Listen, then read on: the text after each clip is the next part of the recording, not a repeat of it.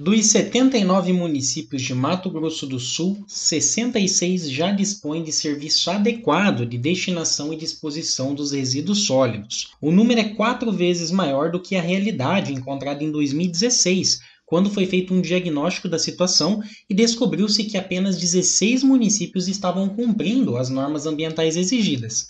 Ou seja, a grande maioria dos municípios do Mato Grosso do Sul destinavam seus resíduos para locais inadequados, como lixões. No Brasil, ainda convivemos com mais de 3 mil lixões a céu aberto. O problema no estado está sendo resolvido através da criação de aterros sanitários regionais.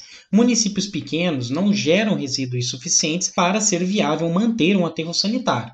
A solução foi estimular a formação de consórcios em que um aterro pode receber resíduos de várias cidades ao redor. A medida revelou-se viável e sustentável do ponto de vista econômico, o que atraiu o interesse da iniciativa privada. Tanto que 70% do volume de resíduos sólidos gerados no estado são destinados a aterros privados, o maior está em Campo Grande, com 44% do total dos resíduos gerados no estado, outros dois em Dourados, com 22%, um em Cidrolândia, com 6%, e outro em Três Lagoas, com 5%. O desafio agora é convencer os demais prefeitos a também implementar o sistema de consórcios.